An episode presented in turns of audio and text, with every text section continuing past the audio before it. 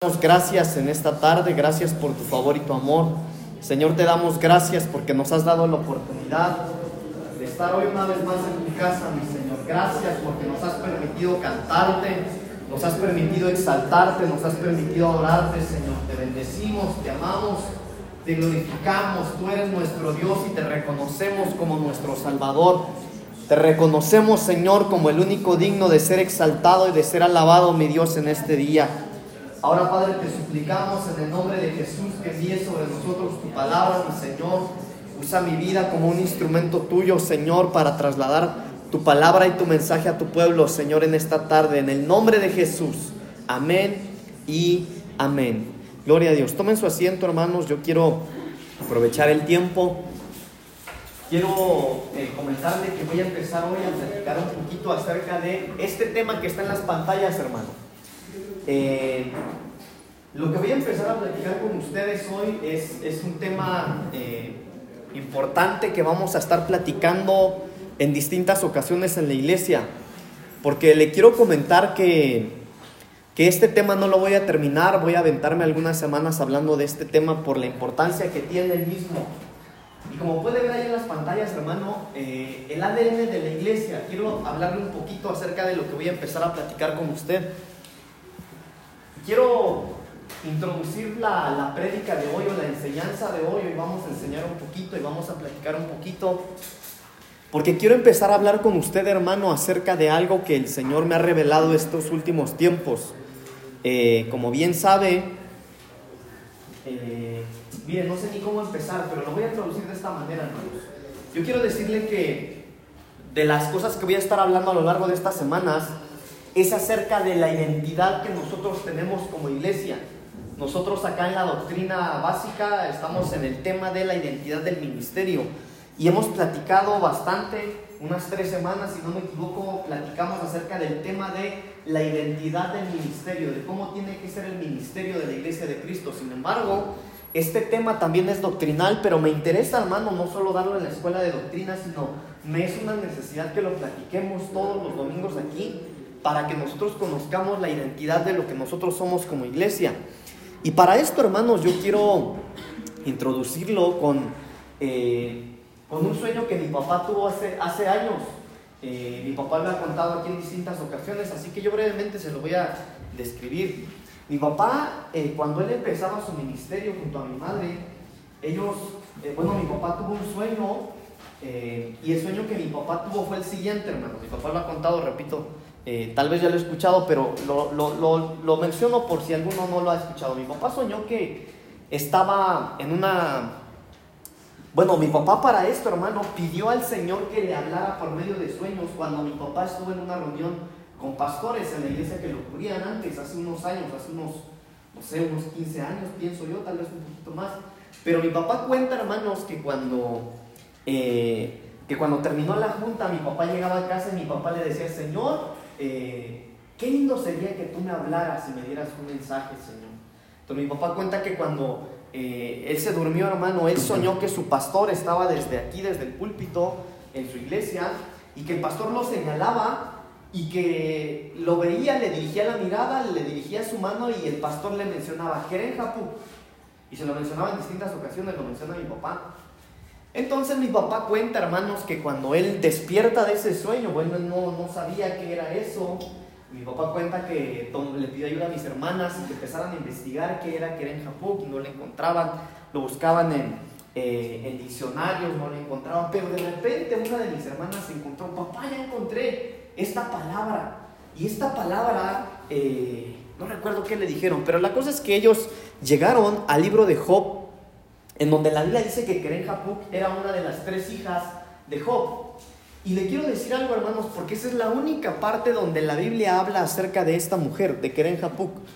Sin embargo, eh, yo quiero comentarle que uno de los temas doctrinales que me es necesario compartir aquí en la iglesia, y llegamos ya a ese punto, es la identidad de la iglesia, de que todos los miembros de la congregación sepan qué identidad tenemos nosotros como iglesia, quiénes somos cómo nos engendramos, cuál es nuestra condición, cuál es nuestra visión. Y así fue como llegué yo a este punto, pero sin embargo, eh, cuando yo llegué a este punto, hermano, yo, yo me detuve un poco porque yo no puedo enseñar de doctrina lo que yo aprendí, porque lo que yo aprendí lo aprendí en otro ministerio y no en nuestra iglesia. No en esta iglesia.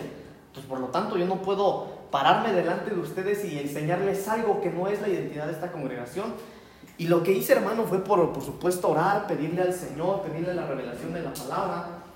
Y encontré entonces este tema del cual voy a estar hablando, hermanos, que es el ADN de la iglesia, de esta iglesia. Y cuando yo, cuando empecemos a desarrollar el tema, hermano, usted va a ver por qué esa imagen ahí y usted va a entender por qué ese título. Pero yo quisiera, hermano, que nosotros vayamos, por favor, al libro de profeta Jeremías, capítulo, ten, capítulo 31, versículo 13. Jeremías 31, 13. Acá, hermano, voy a, en esta ocasión voy a hablar mucho eh, acerca un poquito de la cultura judía, voy a platicar un poquito acerca de la historia judía, de las fiestas judías, así que présteme su atención por favor, le repito, hoy voy a predicar, pero también voy a enseñar un poquito de doctrina para que nosotros comprendamos la identidad que tenemos como iglesia. Eh, pero miren lo que dice Jeremías 31:13.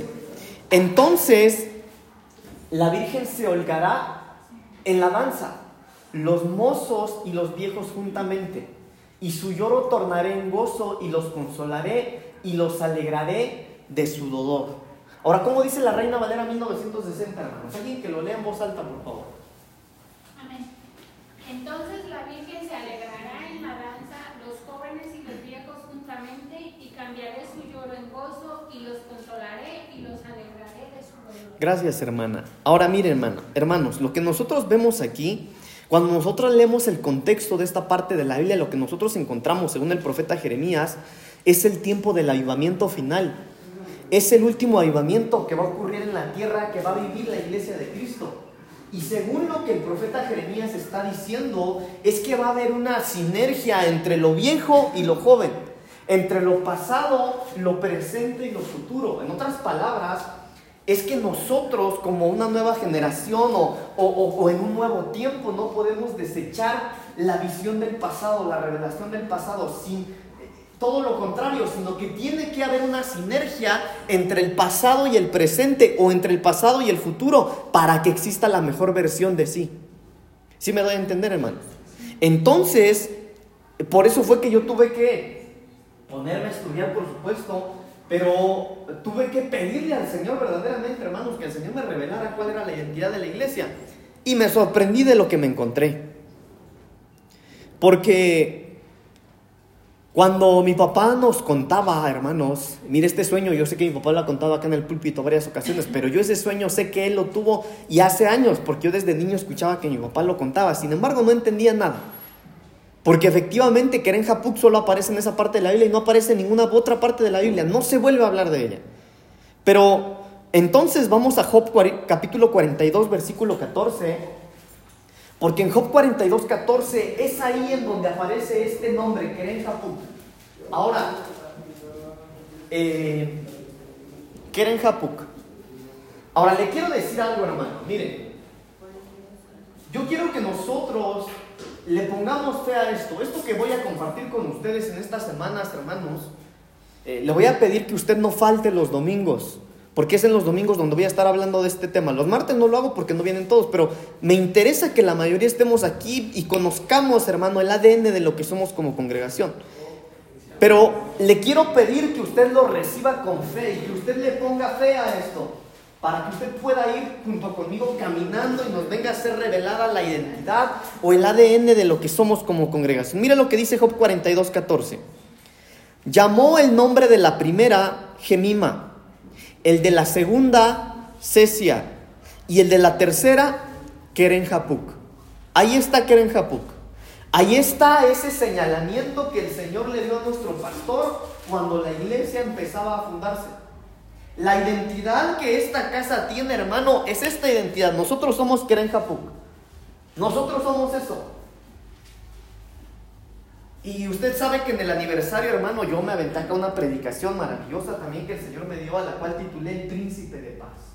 Y empecé a hablar de lo que era el príncipe de paz. Y también ahí yo entendí, hermano, espero que usted también haya entendido, que por eso, hermano, por ser tan solo nosotros una iglesia que se llame príncipe de paz, todo lo que conlleva espiritualmente de parte del Señor para todos nosotros. Pero acá, hermano, yo tuve que irme un poquitito más atrás y recordar lo que el Señor le había revelado a mi padre y decirle, Señor, dame la revelación de lo que le diste a mi padre también. Así que yo me encontré con esto. Entonces lo que nosotros vemos aquí, hermano, son las tres hijas que Dios le dio a Job, las cuales nacieron al final de su periodo de angustia, al final de su periodo de prueba. Todos conocemos la historia de Job, hermano, que dice la Biblia que Job era muy rico, que tenía hijos muy hermosos, pero que se le murieron todos los hijos, que perdió todas sus riquezas, que perdió todo su ganado, de tal manera, hermano, que aún estuvo al borde de la muerte porque perdió también la sanidad y perdió todo. Sin embargo, cuando está terminando el proceso de angustia, de dolor y de prueba de Job, vienen estas tres hijas. Viene Gemima, viene Cesia y viene Keren Entonces, hermano, yo quiero decirle que cada uno de estos nombres tiene un significado y describe la prosperidad presente de Job que hace contraste a la miseria de la cual él venía saliendo. Por ejemplo, la palabra gemima significa luz del día después de la noche. Se lo repito, gemima significa luz del día después de una noche de calamidad. Eso significa gemima. Kesia significa hierba aromática en lugar de úlceras y estiércol. Eso significa cesia. Entonces vea usted el contraste entre el significado de cada nombre con, lo que venía viviendo Job. Miren nada más, se lo repito una vez más, Gemima, la más grande, significaba luz del día después de una noche de calamidad. Pero también Gemima significa paloma. Entonces, hermano, cuando estaba yo estudiando todo esto, yo le decía, Señor, nos hubieras puesto Gemima. Porque mira, Señor, el logotipo que nosotros tenemos de príncipe de paz, una palomota en medio, ¿verdad? Pero nos pusieron Keren Japuk. Entonces, quesia significa hierba aromática en un lugar de úlceras y estiércol. Vean el contraste.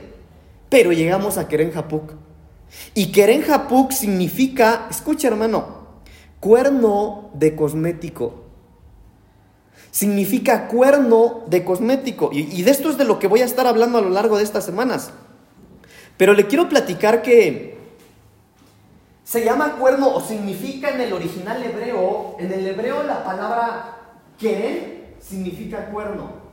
Keren en hebreo es cuerno, o en español es cuerno, en el original hebreo es keren. Y japuk es hermosura, es belleza. Entonces, en un contexto general, hermano, keren japuk se, se dice o, en la traducción al español, Keren que es cuerno de cosmético. Le voy a explicar por qué. Porque en los tiempos de Job, hermano, yo les platicaba en la mañana en la doctrina que las mujeres ya se maquillaban. Y el maquillaje que las mujeres tenían en ese tiempo, hermano, lo sacaban de piedras, lo sacaban de flores, lo sacaban de telas, de varias cosas. Pero todo el, el maquillaje que las mujeres tenían se guardaba en ese cuerno Kereb. Le voy a enseñar una imagen. Me hubiera gustado tenerla en la pantalla, pero no se la pasé a la hermana Luz.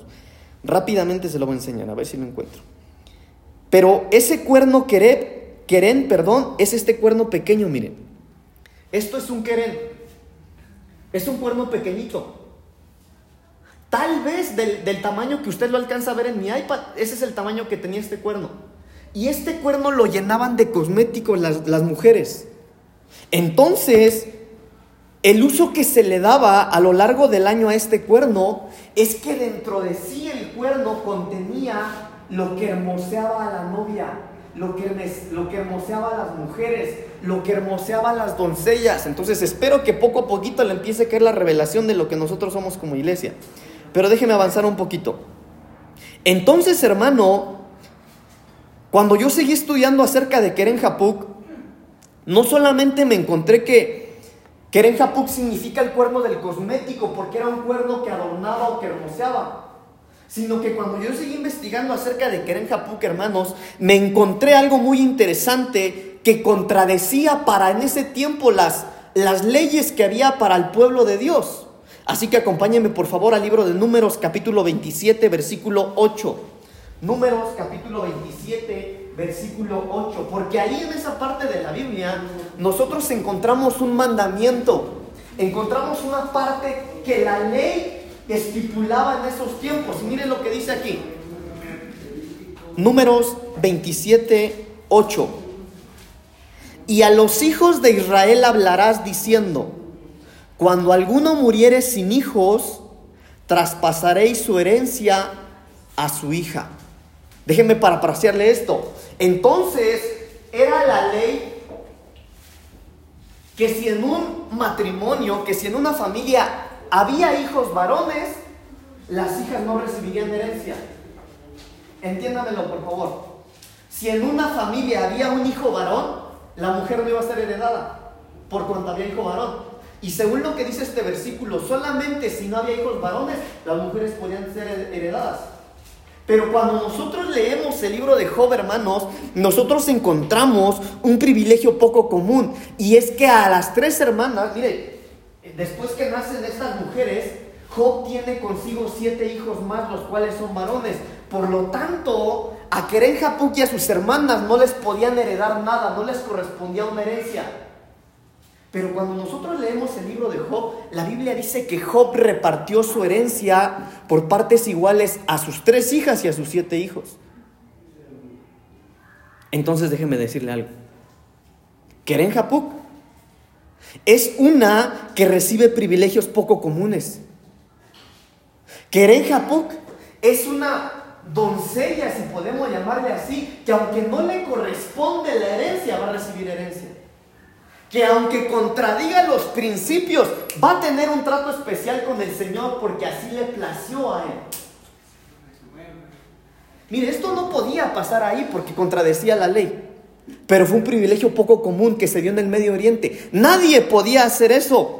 Pero el libro de Job dice que a, a, sus tres hijas y al resto de sus hijos, todos fueron heredados. Entonces, hermano, yo quiero que usted tome y reciba esto con fe. Nosotros, como Keren Japuk, como príncipe de paz, como casa del Señor, nosotros somos gente que tiene privilegios poco comunes en estos tiempos. Espero que ese amén haya salido de lo más profundo de su corazón. Porque esto es para recibirlo con fe. Ahora mire, hermano, yo le estoy dando pura Biblia, ahí le voy. Entonces, en hebreo le decía yo, la palabra keren es cuerno. Y keren japuk, cuerno embellecedor o cuerno de cosmético, eso significa.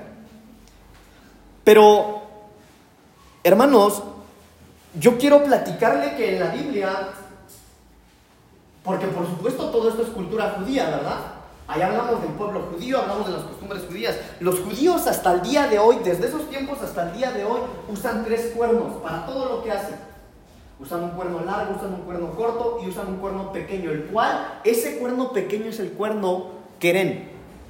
Y ese cuerno querén lo tocaban específicamente en cierto tiempo.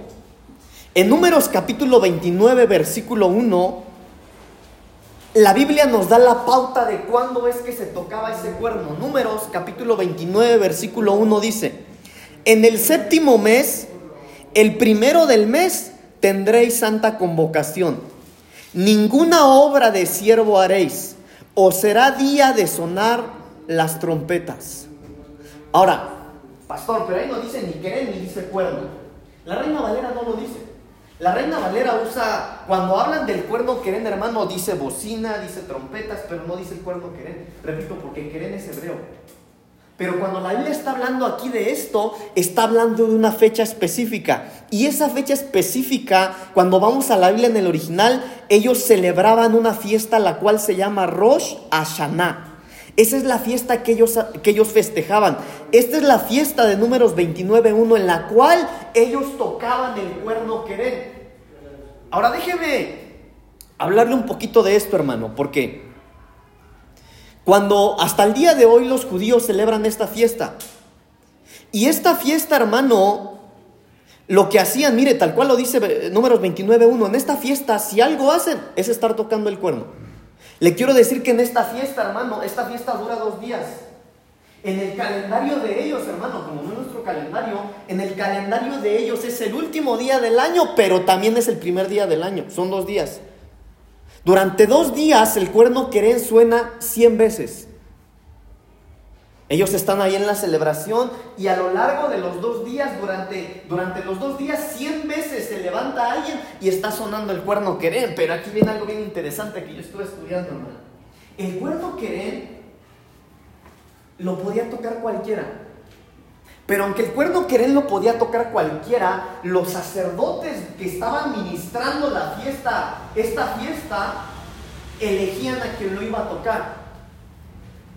Y yo me sorprendí cuando yo vi a quienes elegían los judíos o los sacerdotes para tocar el cuerno querén, porque según lo que yo leí, hermano, repito, lo siguen haciendo, ellos se ponen entre el pueblo y eligen al menospreciado, eligen al que casi no se ve, eligen al, al más pequeño, eligen, hermano, al que no sobresale, ellos eligen a grupos pequeños. Estaba yo leyendo, hermano, y dicen que el cuerno querén se toca más en los grupos pequeños. Entonces, el que toca el cuerno querén en esta celebración, hermano, judía, los sacerdotes se levantan y dicen, bueno, ¿y, quién es pues el menos famoso de aquí? ¿Y ese quién será? Pues ese que lo toque. Le voy a explicar por qué. Porque según la costumbre judía, hermano, cuando ellos están tocando el cuerno querén, lo que hacen, hermanos, mire, tal vez me estoy adelantando y, pero lo que ocurre, hermano, cuando tocan el cuerno querén en el Rosh es que ellos toman a alguien sencillo o toman a alguien sin valor porque ellos dicen, hermano, los judíos hasta el día de hoy creen que el querén literalmente es solo el cuerno pero que cuando alguien lo sopla, lo que se gesta dentro de sí, hermano, le da valor a, quien está ejercitando ese ejercicio de tocar el cuerno. Ahora déjeme explicarle un poquito más esto. Entonces, hermano, mire, y esto es completamente coherente porque ellos dicen, por ejemplo, que el valor del querer no es el cuerno, no es lo que se ve, sino es lo que, lo que ocurre cuando alguien lo sopla. Y es lo que eh, describen ellos, es el espacio vacío e impalpable que se encuentra en su interior. Pastor, pero nosotros no somos judíos. Yo lo sé, hermano, permítanme, ahorita me van a entender por qué le estoy hablando de la cultura judía. Entonces, esto no es difícil de entender. Porque ¿qué es el querer? Un cuerno. Mire, le voy a dar otra cosa que yo leí. Yo leí que el querén, en esta fiesta, ellos pueden agarrar el cuerno de cualquier animal, menos de un buey o de una vaca. De cualquier animal, de un antílope, de una cabra, de un cordero, de, un, de cualquier animal, menos de un, de, un, buey o de una vaca. ¿Por qué? Porque los judíos dicen que se agarran un cuerno de un buey o de una vaca para usarlo como querén. Ellos contradicen porque dicen ellos que si agarran un cuerno de buey o de vaca, sería como estar usando lo, lo que no es santo para el Señor, haciendo o agarrando la figura de cuando el pueblo de, Dios en Egipto hicieron un ídolo. ¿Se acuerdan que hicieron un ídolo de un becerro de oro? Entonces, por eso ellos dicen que puede ser de cualquiera, pero menos de esto. Ahora, pero tiene coherencia lo que ellos dicen, porque realmente el querer es un cuerno. Lo que le da el valor, hermano, es lo que se hace con ese cuerno. Lo que le da el valor Mire, y por eso, déjenme avanzar un poquito más. Por eso, hermanos, ellos dicen que el sonido del shofar se compara con el pedido de auxilio de un niño a su padre. Cuando un judío agarra su cuerno, hermano, y se ponen a tocar el cuerno, lo que ellos dicen es que sí, es un cuerno, el cuerno es un cuerno cualquiera, pero cuando ellos están sonando el shofar, ellos dicen que es el clamor o, el, o el pedir auxilio de un niño a su papá. Ahora, entonces lo que nosotros vemos aquí, hermano, en el uso del quereno, de, de este cuerno, es una dualidad. Es una dualidad entre lo que somos nosotros con lo que Dios es. Por ejemplo, en Deuteronomio capítulo 31, versículo 7, la Biblia dice que cuando Moisés delegó su legado a Josué, le encomendó dos cosas. Deuteronomio 31, 7, y llamó Moisés a Josué y le dijo, en presencia de todo Israel, esfuérzate y anímate, Porque tú entrarás con este pueblo a la tierra que juró Jehová a sus padres que les daría, y tú se lo harás heredar. Pero mire lo interesante, porque aquí entonces nosotros encontramos la dualidad que ellos, como judíos, encuentran en el querer. Moisés le dice a quien, a quien le va a heredar el legado dos cosas. Número uno, esfuérzate. Y número dos, anímate. Porque el esfuerzo es una decisión humana.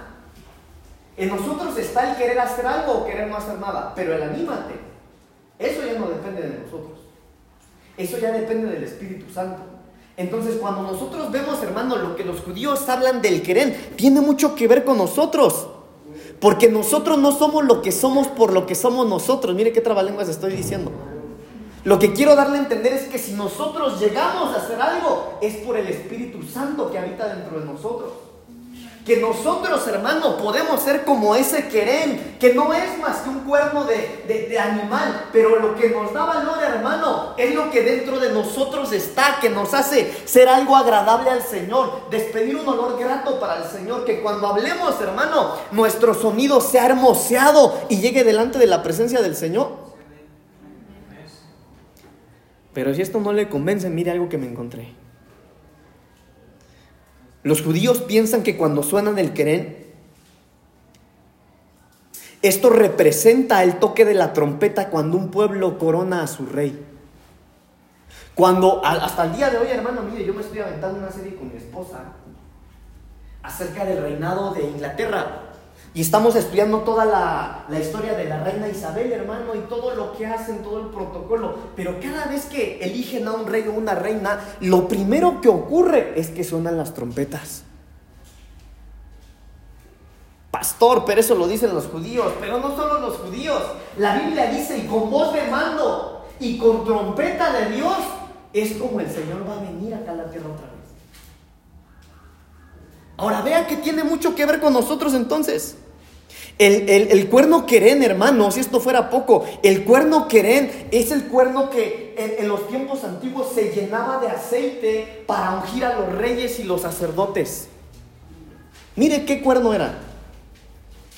Creo que ya lo estoy aburriendo, ¿verdad? Bueno. Pero déjeme explicarle un poquito más acerca de esto. ¿Cómo les dije que se llama esa fiesta que celebran los judíos donde tocan 100 veces el querén? Rosh Hashanah. Pero como nosotros no hablamos hebreo, eso me lo hubieran dicho desde el principio.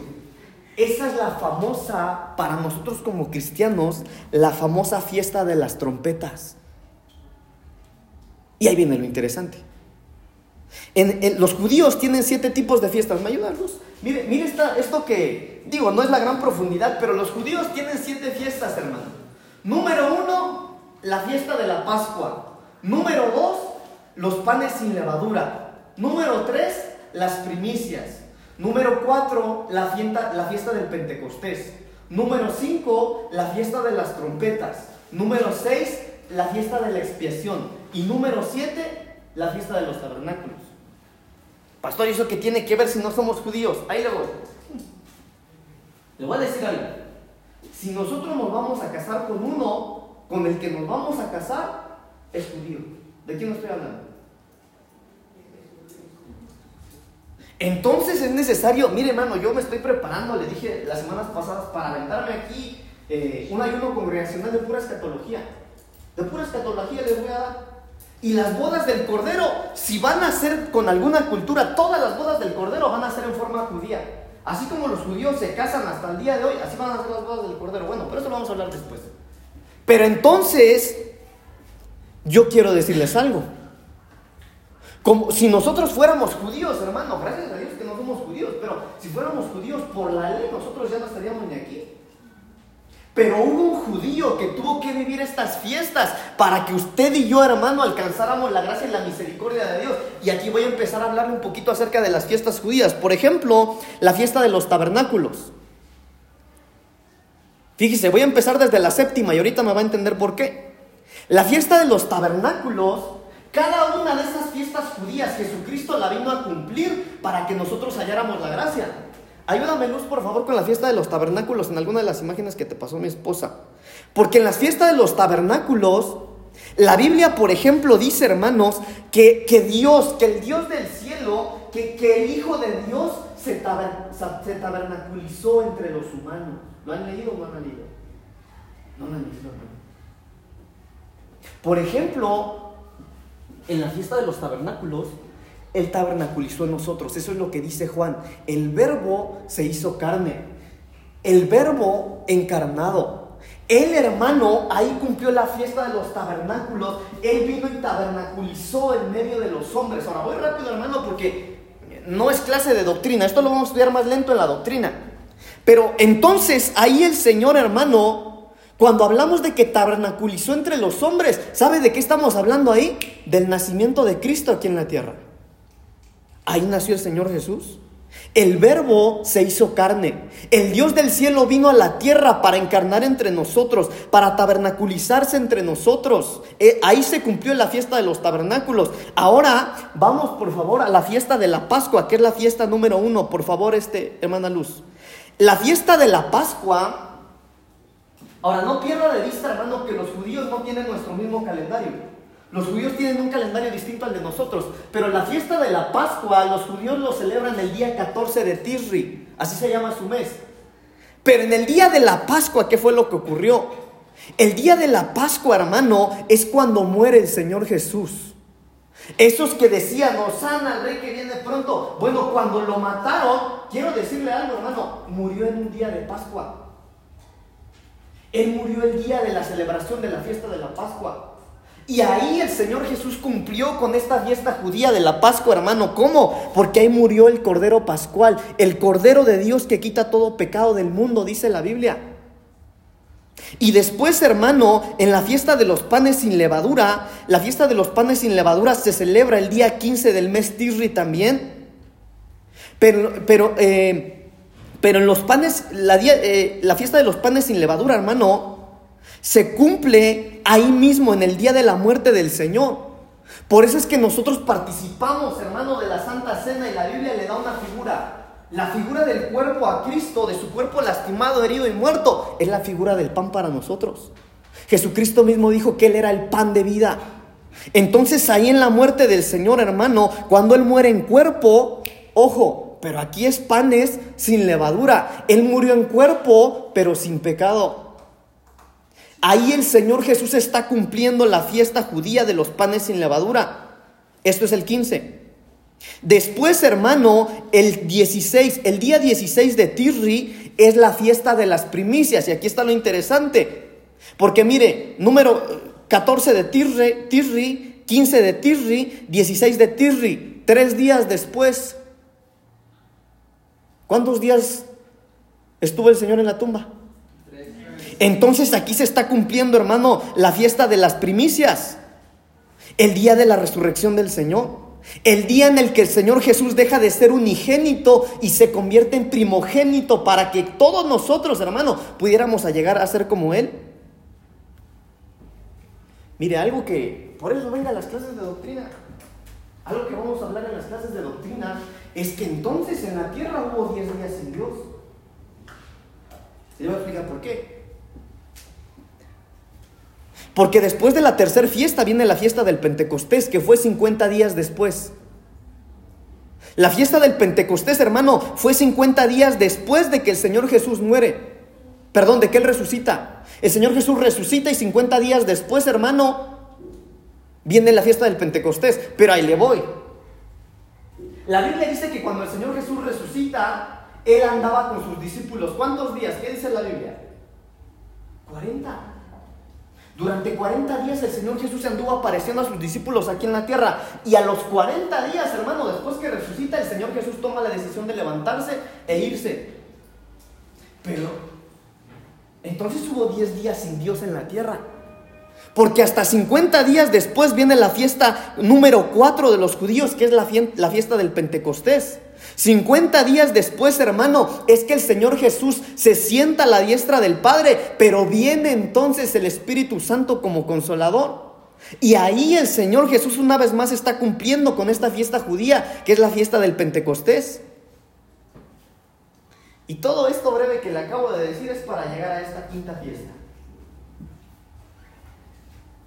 ¿Cuál es la quinta fiesta? La fiesta de las trompetas. Ay, hermanos, qué hermoso. Porque cuando nosotros hablamos de trompetas, hablamos del querén. Cuando hablamos de trompetas, hablamos del shofar. Ahora, la fiesta de las trompetas, pastor, ¿dónde se cumplió? No se ha cumplido. Esa es la fiesta que continúa. Entonces, ¿qué va a ocurrir? ¿Cómo vamos a saber cuando esa fiesta empiece? Porque es la fiesta del arrebatamiento. Miren lo que dice la palabra del Señor, hermanos. Primera de Tesalonicenses capítulo 4 versículos 16 y 17. Porque el Señor mismo con voz de mando, con voz de arcángel y con trompeta de Dios descenderá del cielo y los muertos en Cristo resucitarán primero. Luego nosotros los que vivimos, los que hayamos quedado, seremos arrebatados juntamente con ellos en las nubes para recibir al Señor en el aire y así estaremos siempre con Él. Entonces, hermano, la fiesta que nosotros estamos esperando que se cumpla es la fiesta de las trompetas. Y ahí entramos nosotros, hermanos. Ahí entramos nosotros. Ahí entramos nosotros, hermano, que somos los que hermoseamos a la novia.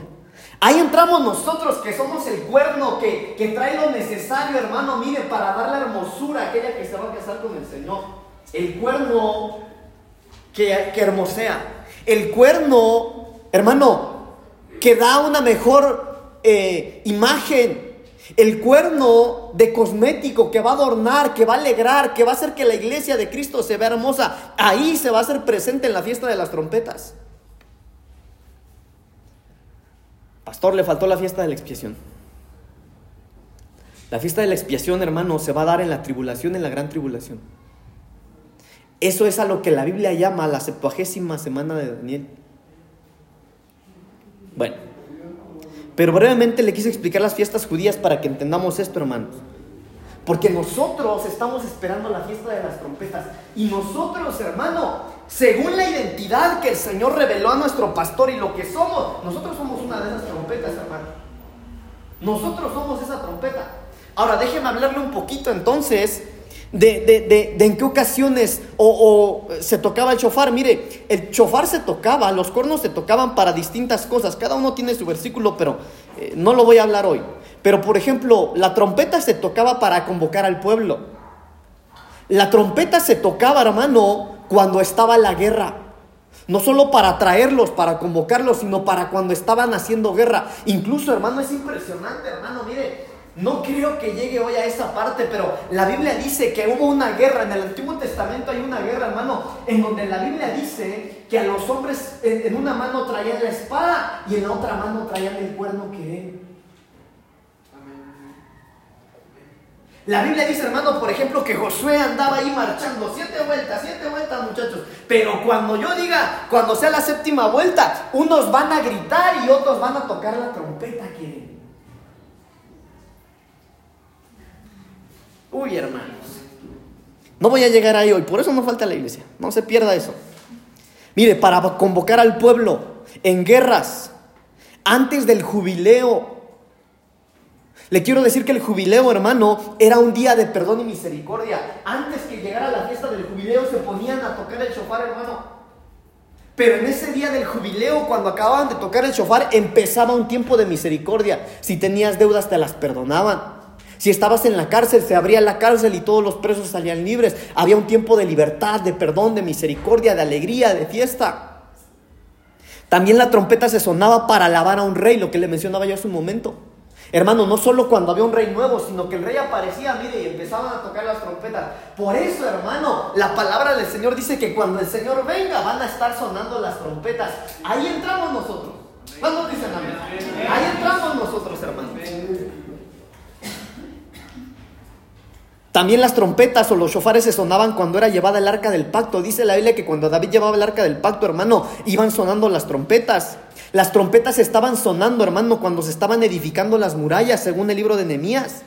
Oiga, unos estaban edificando, creando los muros, pero estaban sonando las trompetas. Las trompetas también las sonaban para cuando algunos tenían que tomar posición de guerra. Esto es lo que los judíos dicen, hermanos. Ellos siguen diciendo que cuando el querén está sonando, hermano, es porque, por eso es que ellos lo hacen el último día y el primer día, porque ellos, ellos dicen, hermano, que cuando el querén está sonando es un tiempo de juicio donde te pones delante de Dios, pero también es una nueva oportunidad en el nuevo año. El shofar, hermano, las trompetas también sonaban para alabar a Dios. Y esto lo hacía el rey David según el Salmos 98, 6 y 153. Ahora, Nehemías capítulo 4, versículo 20, dice lo siguiente. Nehemías capítulo 4, versículo 20. Libro del profeta Nehemías capítulo 4, versículo 20. En el lugar donde oyeres el sonido de la trompeta, ja, reuníos ahí con nosotros, pues nuestro Dios peleará por nosotros. Ay, hermano, mire qué privilegio el nuestro de ser parte de esta congregación.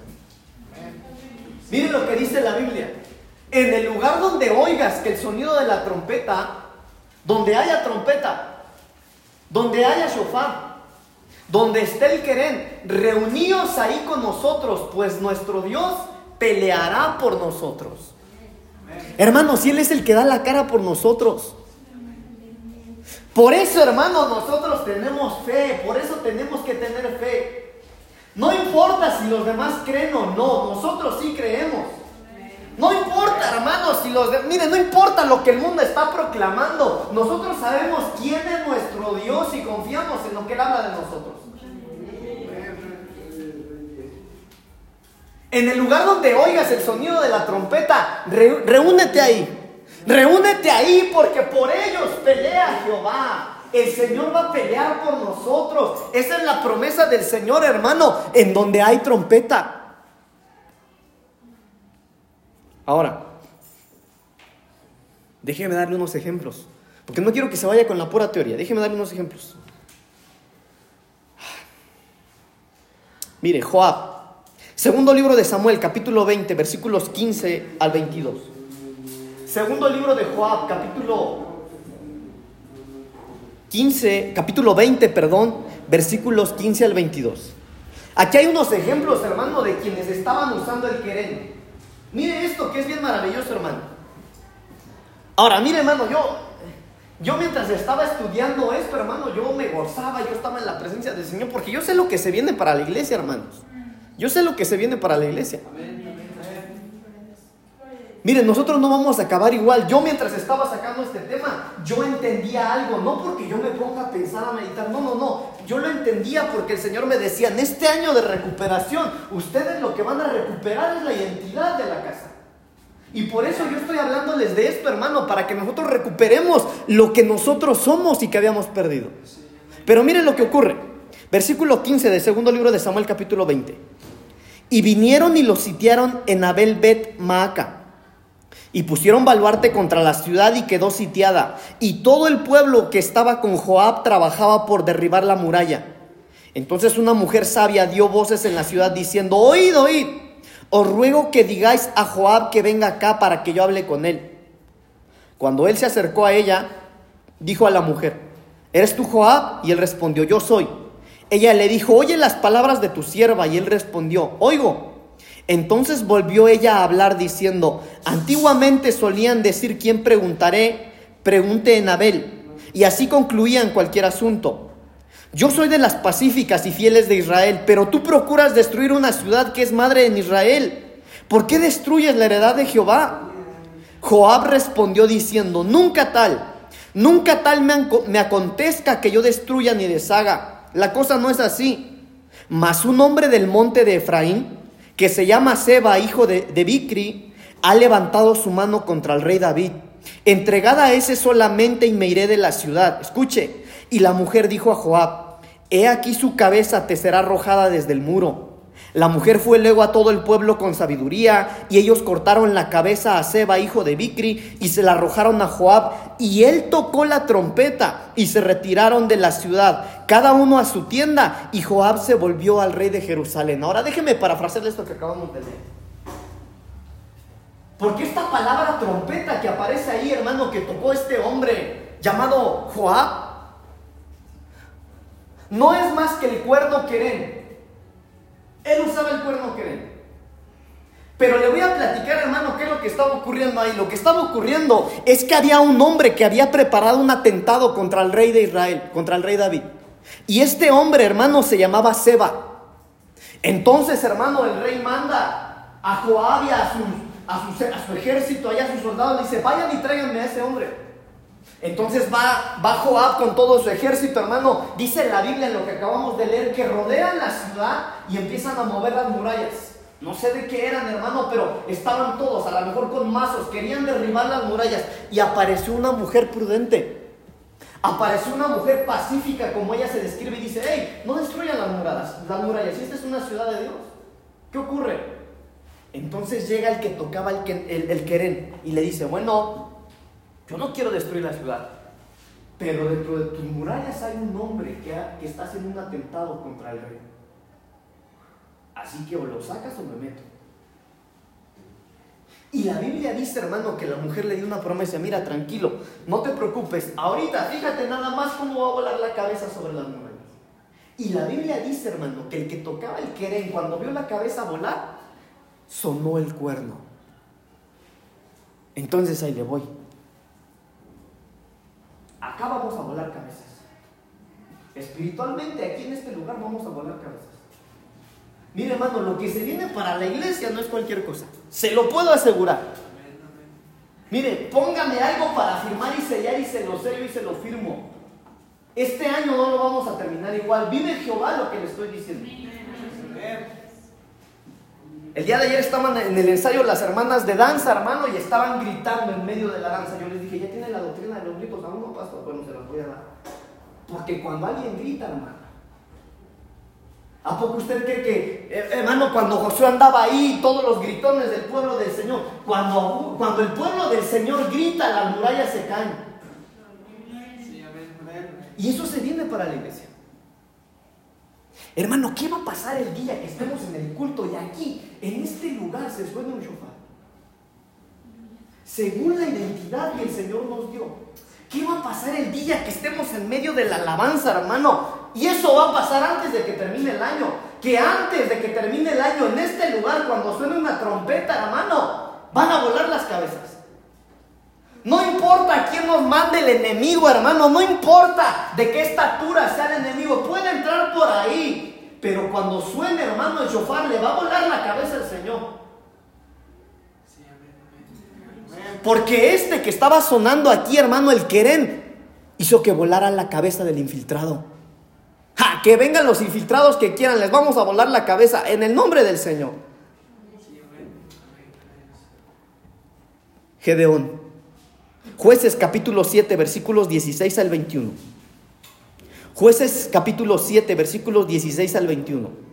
Y repartiendo los 300 hombres en 300 escuadrones, dio a todos ellos trompetas en sus manos y cántaros vacíos con teas ardiendo dentro de los cántaros. Y les dijo, miradme a mí y haced como hago yo. He aquí que cuando yo llegue al extremo del campamento haréis vosotros como hago yo. Yo tocaré la trompeta y todos los que están conmigo y vosotros tocaréis. Entonces las trompetas alrededor de todo el campamento y diréis, por Jehová y por Gedeón. Llegaron pues Gedeón y los cien hombres que llevaba consigo al extremo del campamento. Al principio de la guarda de la medianoche, cuando acababan de renovar los centinelas, escuche, y tocaron las trompetas y quebraron los cántaros que llevaban en sus manos. Y los tres escuadrones tocaron las trompetas y quebrando los cántaros tomaron en la mano izquierda las teas y en la derecha las trompetas con que tocaban y gritaron, por la espada de Jehová y Gedeón y se estuvieron firmes cada uno en su puesto en derredor del campamento. Entonces todo el ejército echó a correr dando gritos y huyendo. Para los que somos trompetas, para los que tenemos trompeta, hermano, no es con espada. No es con lanza, no es con ejército. Mire, si nosotros no tenemos que hacer nada más que tomar la trompeta en nuestra mano, ellos van a salir huyendo. Ellos van a correr cuando oigan que el chofar está sonando, hermano. Eso es lo que se viene para la iglesia. Eso es lo que se viene para la casa. Moisés, Éxodo capítulo 19, versículo 17 al 19. Éxodo 19, versículos 17 al 19. Y Moisés sacó del campamento al pueblo para recibir a Dios, y se detuvieron al pie del monte. Todo el monte Sinaí humeaba porque Jehová había descendido sobre el fuego, y el humo subía como el humo de un horno, y todo el monte se estremecía en gran manera. Pero escuche, el sonido de la bocina, el sonido del cuerno, el sonido del shofar, el sonido de la trompeta iba en aumento, en extremo. Moisés hablaba y Dios le respondía con voz tronante. Eso es lo que somos nosotros, hermano. Por eso nosotros, hermano, debemos tener la identidad de la casa. Si algo usted tiene que creerse, hermano, es lo que se predica en este lugar. Porque acá hay trompeta. Porque somos la trompeta. Hermano, por eso si el pastor nos dice, hermano, evangelicemos, evangelicemos. Hermano, póngale la mano a la gente que esté enferma. Póngale la mano, hermano. Usted no se preocupe. Usted haga caso. Porque mientras más sonaba la trompeta, dice esta parte de la Biblia, Moisés hablaba y Dios le respondía con voz tronante. ¿Cuántos quisieran la respuesta del Señor, hermano? Que se, haga, que se haga oír la voz de trompeta en medio de nosotros. Que se oiga la trompeta en medio de nosotros. Miren, hermano, yo de verdad, yo estuve analizando esto. Perdóneme, hermano, si me estoy yendo muy al extremo, si usted piensa eso, pero yo les he dicho, hermanos, porque algunos saben esto de mí. Y a veces me callo cosas porque algunos han de pensar que estoy loco y lo estoy. Pero al menos hace 10 años, hermano, yo en la presencia del Señor y no sabía esto, yo de Jehová, yo no sabía esto.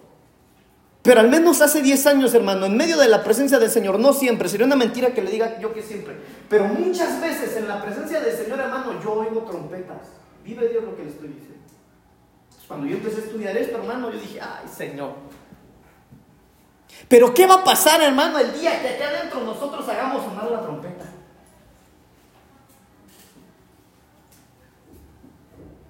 Hermanos, si ustedes quieren o si todos anhelamos, hermano, que el Señor nos responda, que el Señor nos hable, hagamos sonar el sonido de la trompeta que ha sido puesta en nuestras manos. David, segundo libro de Samuel, capítulo 6, versículo 15. Así David y toda la casa de Israel conducían el arca con júbilo y sonido de trompeta. Así tenemos que alabar al Señor. Así tenemos que alabar al Señor.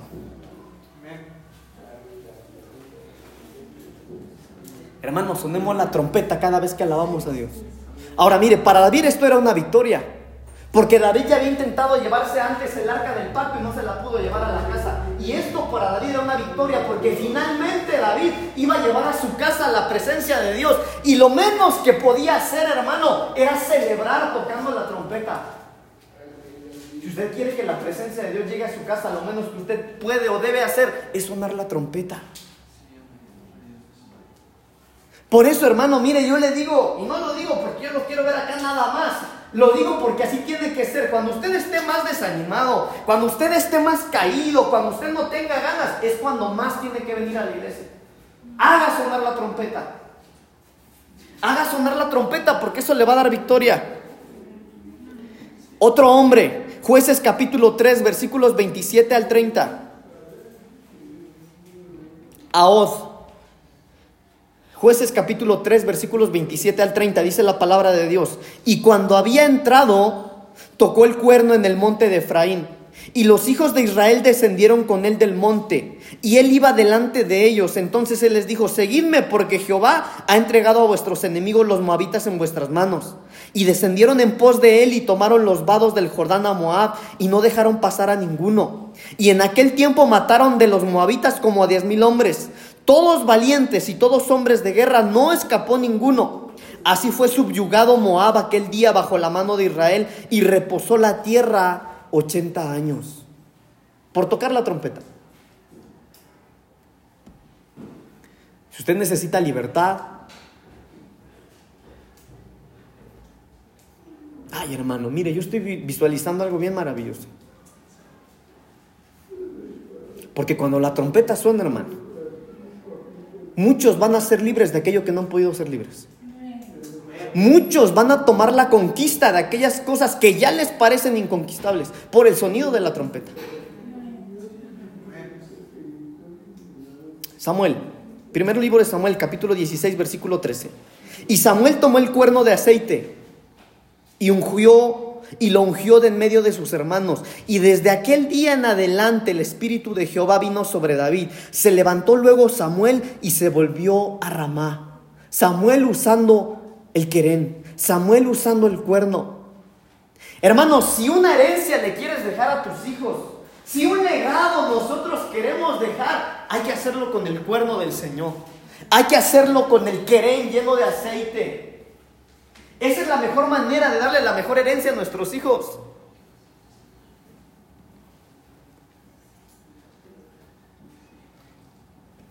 Esa es la mejor manera de dejar un legado. Ah, hermano, mire, tengo tantas citas, pero vamos a dejarlo hasta aquí. Porque eso es lo que nosotros somos. Eso es lo que nosotros somos. Eso es lo que el Señor le reveló a nuestro pastor hace 15 años o no sé cuántos años más. Y lo menos que nosotros podemos hacer, hermano, es abrazar la visión.